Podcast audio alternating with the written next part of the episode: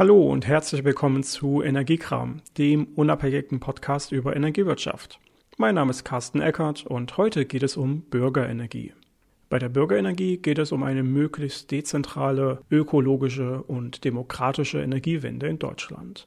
Durch vor allem die Teilhabe der Bürger. Diese sollen die Energieversorgung mitgestalten und die Weiterentwicklung entlang der Energiewende vorantreiben.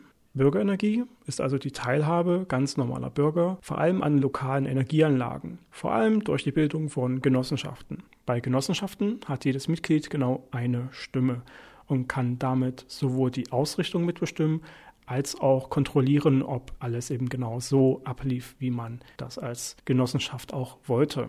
Die Bürgerenergie erhöht schlussendlich das Verständnis aber vor allem auch die Akzeptanz der Bürger für den regionalen Ausbau von erneuerbaren Energien, vor allem von zum Beispiel Windkraftanlagen. So haben wir heutzutage in Deutschland zwar tausende Windkraftanlagen und Millionen Photovoltaikanlagen, aber der Ausbau stockt gewissermaßen.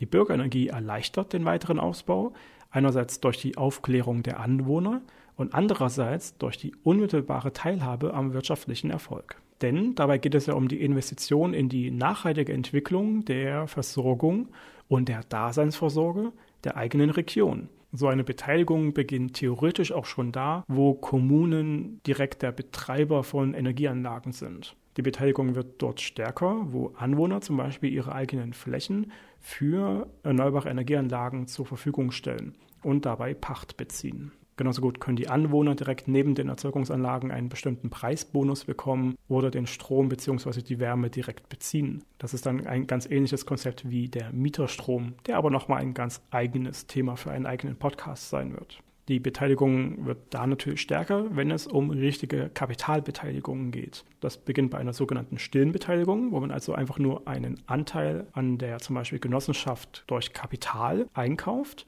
geht beim sogenannten Nachrangdarlehen weiter oder wird durch Wertpapiere wie zum Beispiel Sparbriefe gestaltet. Das kann man dann schon als Crowd-Investment bezeichnen. Die stärkste Beteiligung ist natürlich bei der direkten Produktion von Strom oder Wärme zu sehen, wenn man also unmittelbar Teil der Gesellschaft, also zum Beispiel einer Gesellschaft bürgerlichen Rechts oder einer GmbH oder einer, wie gesagt, eingetragenen Genossenschaft ist und dort seine eigenen Erzeugungsanlagen mit einbringt diese verschiedenen Gesellschaftsformen wie die GBR, die GmbH und die EG haben verschiedene Vorteile und Nachteile in der Gestaltung. Das heißt, es beginnt schon dort, wie einfach es ist, Mitglied davon zu werden. Bei einer GBR oder GmbH ist es schwieriger als bei einer Genossenschaft. Und die Unterschiede gehen da weiter, wo es zum Beispiel um die Haftung geht. Es geht also darum, entweder einfach nur mitzumachen durch eine Kapitalinvestition in zum Beispiel die Genossenschaft oder dann eben auch aktiv Energie einzuspeisen durch die eigene Anlage, praktisch als Prosumer die Selbstversorgung zu übernehmen, vielleicht noch ein bisschen Energie zu speichern und den Überschuss dann eben noch für die anderen Mitglieder zur Verfügung zu stellen oder für den Handel am Energiemarkt zur Verfügung zu stellen.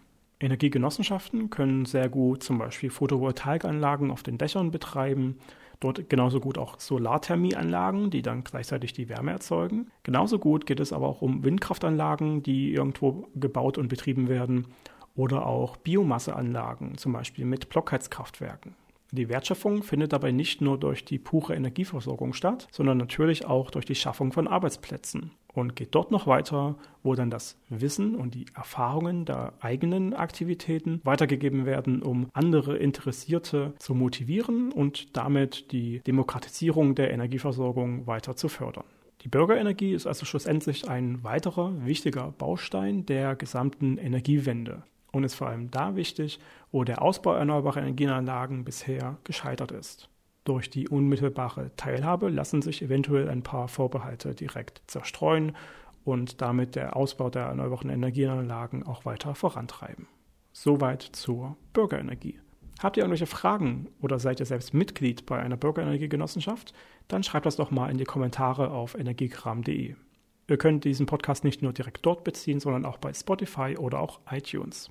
Und viele weitere Themen der Energiewirtschaft und Energiewende findet ihr auf energiewirtschaft-einfach.de. Mein Name ist Carsten Eckert und bis zum nächsten Mal bei Energiekram.